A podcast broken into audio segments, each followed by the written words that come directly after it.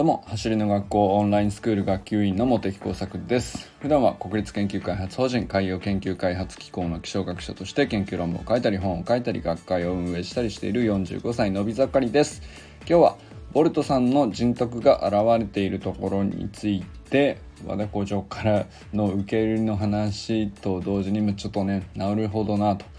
やっぱ走りの学校がなんでこんなにこうなんていうか気持ちいい人で集まってくるのかなっていうのの、まあ、根っこがねあの感じられたのでそんな話をしてみたいなと思っております。本題に入る前にお知らせをします。走りの学校ではね、今、戸川天寿君、磯貝ゆりちゃん、新規加入の藤森杏奈さん、田中慎太郎さんというトップ選手を講師としてですね、11月からレーサーズという、えー、陸上クラブチームを新規設立するためにね、準備しております。活動場所は主に夢の島陸上競技場や江戸学陸上競技場で小学校4年生から6年生のジュニアクラスと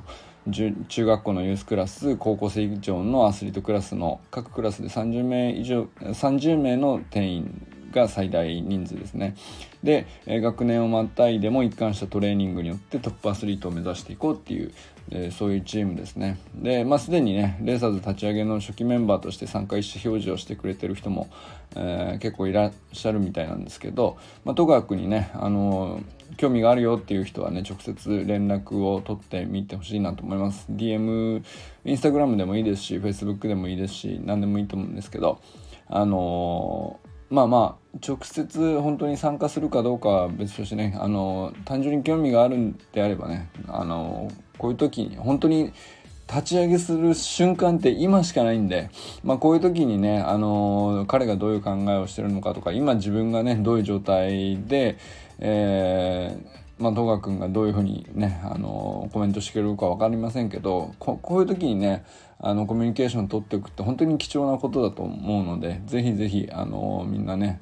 戸川君に連絡取ってみてほしいなと思います。いろんな関わり方があると思いますんでぜひよろしくお願いします。それではなんですけど今日はねボルトさんの人徳が現れているところ。あのー、結構有名な話だと思うんですけど2012年のねロンドン五輪で、あのー、競技後にボルト選手がインタビューを受けている時にですねそれを中断して後方で流れる女子 400m 金メダルの、あのアメリカ国歌が流れているところにちゃんと敬意をね表して、あのインタビューを止めたっていうシーンが流れててですね。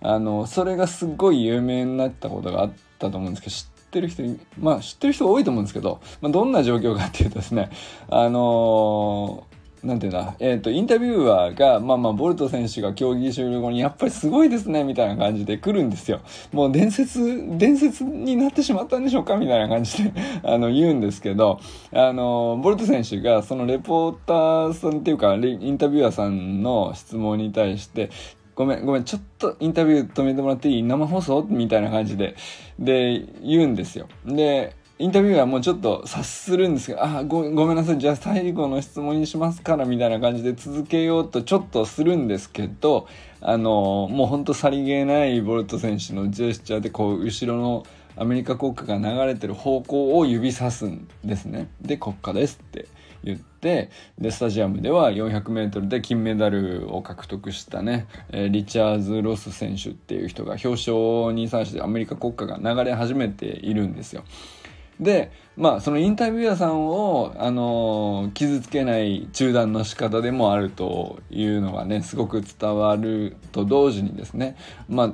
あのアメリカ国家ってまあアメリカってジャマイカからすれば短距離界ではねもう圧倒的に最大のライバルなわけなんですけど、まあ、それが表彰台で、えーとまあ、乗車 400m っていう別なちょっと違う競技とはいえね、えー、まあ、国歌が流れてるっていうところであのでもちゃんと耳を傾ける。でそれを大事にするっていうことを自分のあの競技に対するあの栄光よりもね何よりもあの優先してちゃんと敬意を示しましょうっていうのをし本当ね何ていうかかっこつけてない。本当自然にやってる感じがあのよく現れてる、まあ、だってもう競技終わった直後のねもう汗だくでクタクタな状態でそれをやっているわけなので本当にねすごいなんつってかまあ世界中から絶賛されたっていうシーンがあるんですよね。でまあこれすごい有名なシーンだなと思うんですけどまあこういうとこにねボルト選手やっぱり人徳あるよねって思う人はね、まあ、こういうところを見てるかなと思ったりするんですよ。で、この話ってまあまあ有名だとは思うんですけど、で、じゃあ和田校長がジャマイカでね、現地でずっと普段の生活を見ていた時に、やっぱりその有名なあの話に嘘偽りが一切ないっていうあの3ヶ月いる一緒にね過ごした限りにおいてまあ、そういうふうに感じたんだっていうことをね、あの聞いたんですよね。でまあ、どういうことかっていうと例えばなんですけどボルト選手っていうのは、まあ、街でも、まあ、いろんな試合でもそうなんですけど例えば、えー、競技場であればそこを清掃に入ってくださるスタッフさんとか、えーまあ、例えば試合であればその地元の少年たちがねあのいろいろボランティアのお手伝いでやってきたりとかしてるんですけど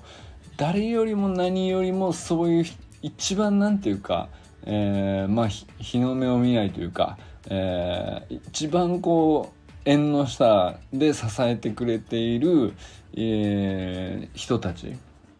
あるいはまだまだねその力になる状況ではなくて一番弱い立場の人たち子供とかね、えー、そういう人に誰よりも優しいんですって。まあだからみんな基本的にね、あのそういうジャマイカのチームはそういうチームだと思うしみんな基本的に優しい人たちだったとは思うんですけど誰よりも優しいんです。でそれがねすごいなということをねあの校長がおっしゃってたんですけどやっぱり何て言うか人徳って何なのっていう時に結局あのいろんなあのあの人素晴らしいのエピソードって結構何て言うのかな光を浴びたシーンであれ素晴らしかったねっていうのってよくあると思うんですけどどっちかっていうと本当に人徳って何なのかって言った時に光を全く浴びてないシーンのところで一番弱い立場の人にフラットな対等な目線できちんと敬意を示して接するっていう、まあ、それがつまり人徳なのかなっていうふうにねその話を聞いていて思いました。本当に簡単なことなんですよね。言ってみれば。めちゃくちゃ簡単な事実なんですけどでもなかなかできない。多くの人が忘れがちだし僕もできない。できてないなと思うことがたくさんあってなるほどなと。これが人徳かと。なんか人徳があるっていうと本当に何て言うかねあのむしろ逆にねちょっと武勇伝っぽい話になっちゃいかねないですけどそっちじゃないんだなと。要するになんかいい話をするとかああいうところですごかったっていう話じゃなくて本当に普段何でもないし誰も見てないし誰も気にしてないようなところで一番弱い立場の人と全くその嘘偽りない気持ちで対等に敬意を表して接しているっていうもうそこにあるんだなっていうことがねあの本当に改めて えー、まあ、そこに現れんだなと、うん、気づかされたというお話でしたね。でやっぱりあの、ま、和田校長も本当にフラットな人だし誰に対してもすごく対等でかつ、えー、フレンドリーですよね。でそれってまああのボルト選手だけじゃなくてオーストラリアとかスペインとかいろんなとこを渡り歩いてきていろんな経験上でまあもともとのね、えー、少年時代の育ちとかも全部関係した上で、えー、今の和田校長のキャラクターとか、えー、人徳が出来上がってると思うけど結局なんていうかねあの今日もね走る学校の Facebook のコメント欄にあの本当に走る学校に集まってくる人たちって素晴らしい人ばっかりで本当いい人ばっかりですよねっていうようなコメントがね入ってきて私もあの年上の方だったんです。結構年上の方、えー、そんなことをねわざわざコメント書いてくださったりとかしていてほんでそれってまあ何て言うか実際本当にそうなんですよね 運営とかお手伝いさせてもらってるといろんな人と関わりますけど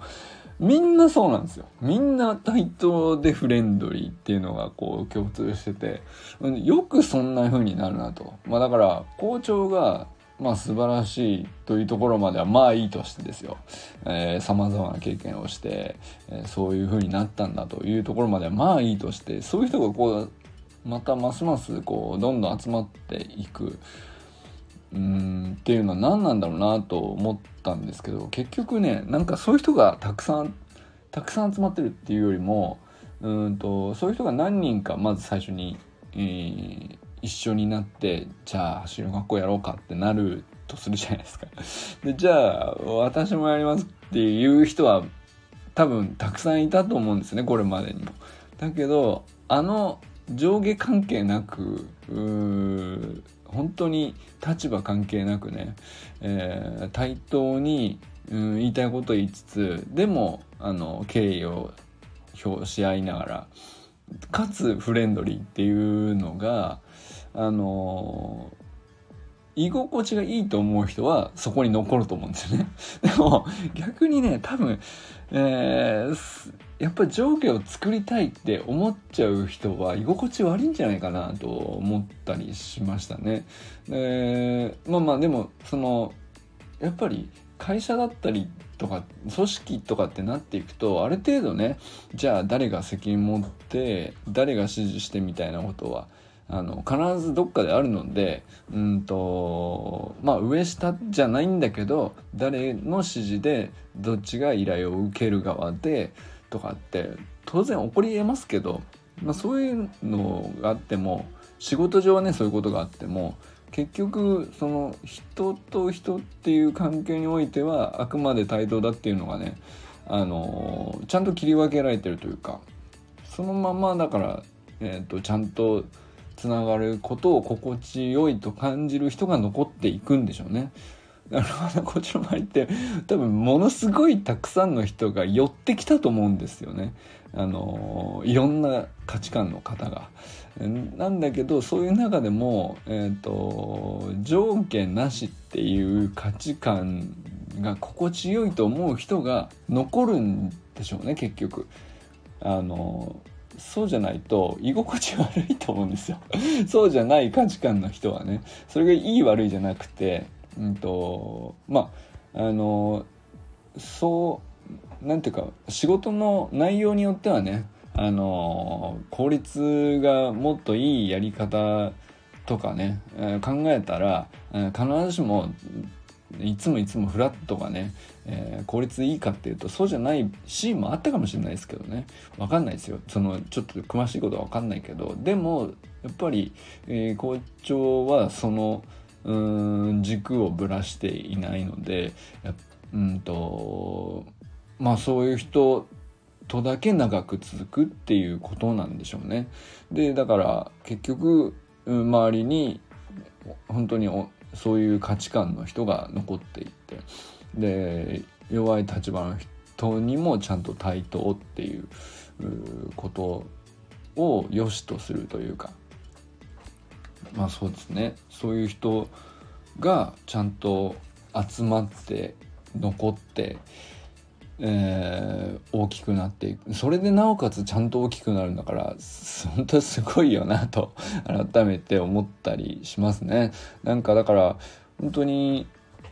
なんだろうな、うんと、ボルトさんの話とかってたまにちょろっと出てくる感じなんですけどうんとね何て言うかな武勇伝っぽくあの自慢話として聞こえてくることがまずないんですよね一切ね。それがねすごいところでいやなんかねジャマイカ行きました。あのえ大胆な行動しますねみたいな。でボルトさんと一緒に走ってボルトさんの走り方からあの学んで走り革命理論を作りました。でそれってうんとちょっと一歩間違えたらねうんと武勇伝ですごいだろって話になりやすいとなりやすいネタだと思うんですよ、ね、だけどそうじゃないんですねなんかあくまで。で実際なんかその 3ヶ月ボルトさんと一緒に走ってんのにボルトさんと一緒に撮ってる写真がほとんどないとかっていうねあの全然撮る気がなかったらしいんですよね思いつきもしなかったみたいな。だけどその競技場かなんかの清掃スタッフさんかなんかがあのいやぜひ健一お前は絶対ボルトさんと一緒に1回ぐらいちゃんと写真撮っとけみたいな。ことを言われて撮ってあるのがたまにねあのインスタとかフェイスブックとかで、えー、たまにね紹介されてたりしますけど本当でもそれぐらいしかないみたいなあの話で。すげえ話それもなんかねだからだそういう人だからこそまたねえっとジャマイカのチームでもあの受け入れられて、えー、最後までねあの一緒に走れたのかもしれないですね。なんかやっぱりそうじゃなかったらあのそこまでしてもらえないですよねきっとね。いやほんとなんかだから聞いてる話をだとあの武勇伝感がないっていうのはねやっぱりすごいなと思いつつでまあそういう中でもだからうんと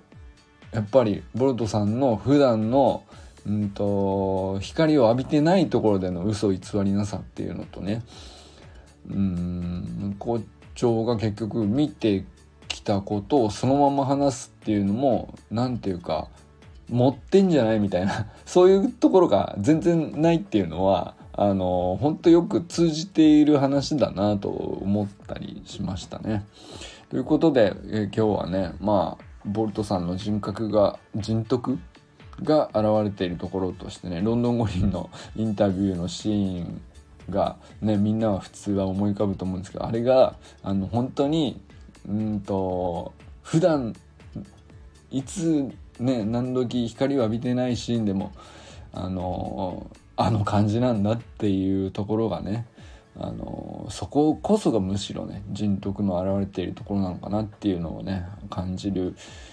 校長からの お話だったっていうことが伝えたかったですね。まあだから本当いい話だよねっていうまとまった話っていうわけじゃないんだけどほあの本当なんだなっていう本当っぽさが伝わると思うんですよ。そのまとまった綺麗な話っていうよりはね。ああやっぱり全然嘘ないんだなっていう。疑い逆に疑いようのないというかそういう余地がないなという感じがしたというお話をしてみました。まやっぱりねその足の学校があのー、何秒クリアしたら偉いとかっていう感じにならないのもそういうところにあるのかなと思ったんですよね。あの、やっぱり走の学校って走り革命理論の技術習得を自分の中で評価して自分の中での伸びしろを伸ばしていくっていうところにフォーカスし続けていてあんまり人と比べるってことをしないんですね基本的にまあ競争とかしますけどね用意どんで練習会でそれは楽しいのでやりますけどあくまで自自分の中での評価として伸びしろがどうな伸びしろに対して自分でどう向き合ったかっていうところにフォーカスしていてでまたそのリスペクトし合うっていうのも、うんと、相手を倒そうとしてる者同士だったらなんかそういう感じにならないと思うんですよね同じライバルであっても。そうじゃなくて自分の中の、うんと、伸びしろにとか課題に対してどこまで向き合ったかをしている人ってそういう人同士ってあのあお前もそういうふうにやってるなと自分とちゃんと向き合ってるなっていう人同士はそういうライバルなんですよね。それって違うと思うんですよ。相手を倒そうとしてる時の相手の、うん、ライバルとしての見え方とうんといかに自分の課題と向き合い真剣に向き合い続けてるかっていうところで戦っている者同士のライバルっていう関係って全く見え方が違うしだからこそそのボルトさんは自分のインタビューの時にねアメリカ国歌が流れたらその最大のライバル国だけどそれはあのちゃんと倒す倒すべき相手っていうよりはあの自分と同じく高め自分の中のこう課題を高め続けている同志ですよね。うん、同志のあの尊敬するべき相手だっていう態度っていうかそれが自然に出ているシーンなのかなっていうふうにね思ったりしましたね。ということでこれからも最高のスプリントライフを楽しんでいきましょうバマス